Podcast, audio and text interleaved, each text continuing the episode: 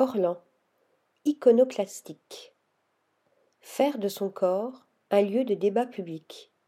Voilà la vocation iconoclaste que s'est donnée Orlan il y a près de soixante ans.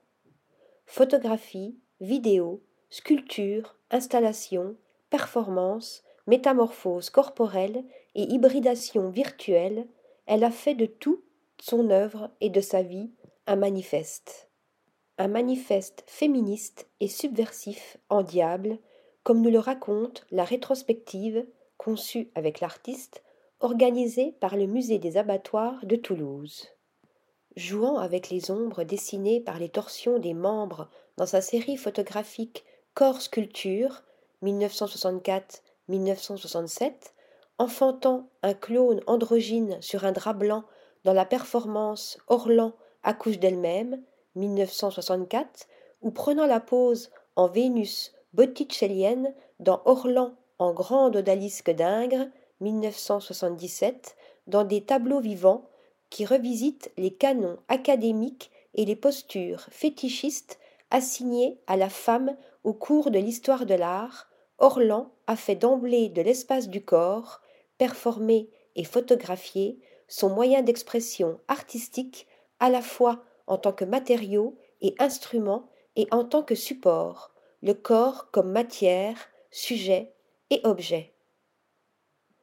Corps sculpture. Dès 1964, à l'âge de 17 ans, Orlan réalise des performances dans la rue, des marches au ralenti dans sa ville natale de Saint-Étienne. Premier pas pionnier dans le body art. Et c'est en 1966 qu'elle affirme dans une photographie pleine d'humour à valeur de manifeste, son désir d'émancipation de l'art traditionnel circonscrit à l'espace en deux dimensions de la toile peinte. Tentative pour sortir du cadre à visage découvert, où on la voit, nue, s'extirpant d'un cadre rococo.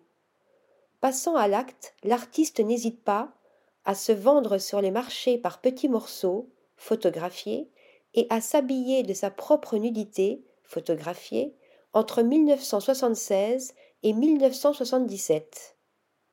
Point de non-retour et de grand scandale, c'est en cette même année 1977 qu'elle offre sur les marches du temple de l'art marchand, la FIAC, en grand drapé entr'ouvert de saintes et de putains baroques, son baiser de l'artiste pour cinq francs, à glisser en offrande dans son tronc nu de madone de foire, blasphème qui fera sa célébrité et qui deviendra son credo.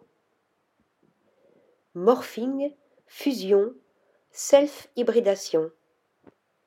Artiste transmédia jouant de toutes les transgressions, Orlan ira jusqu'à livrer sa chair aux mains de chirurgiens chargés de remodeler sa plastique selon les critères de la beauté idéale incarnée par les déesses de Botticelli ou Léonard de Vinci, au cours d'une série d'opérations chirurgicales performances théâtralisées diffusées en direct. Profanation suprême que cet art charnel faisant du corps, couturé et suturé, un ready-made modifié, une auto-création.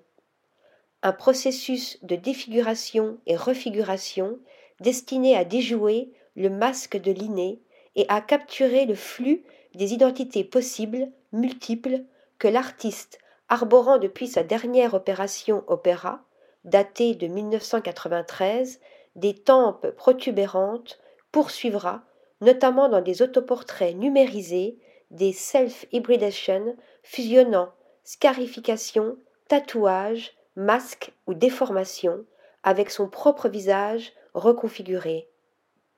Robots ou écorchés en 3D, les avatars d'Orlan sont nombreux.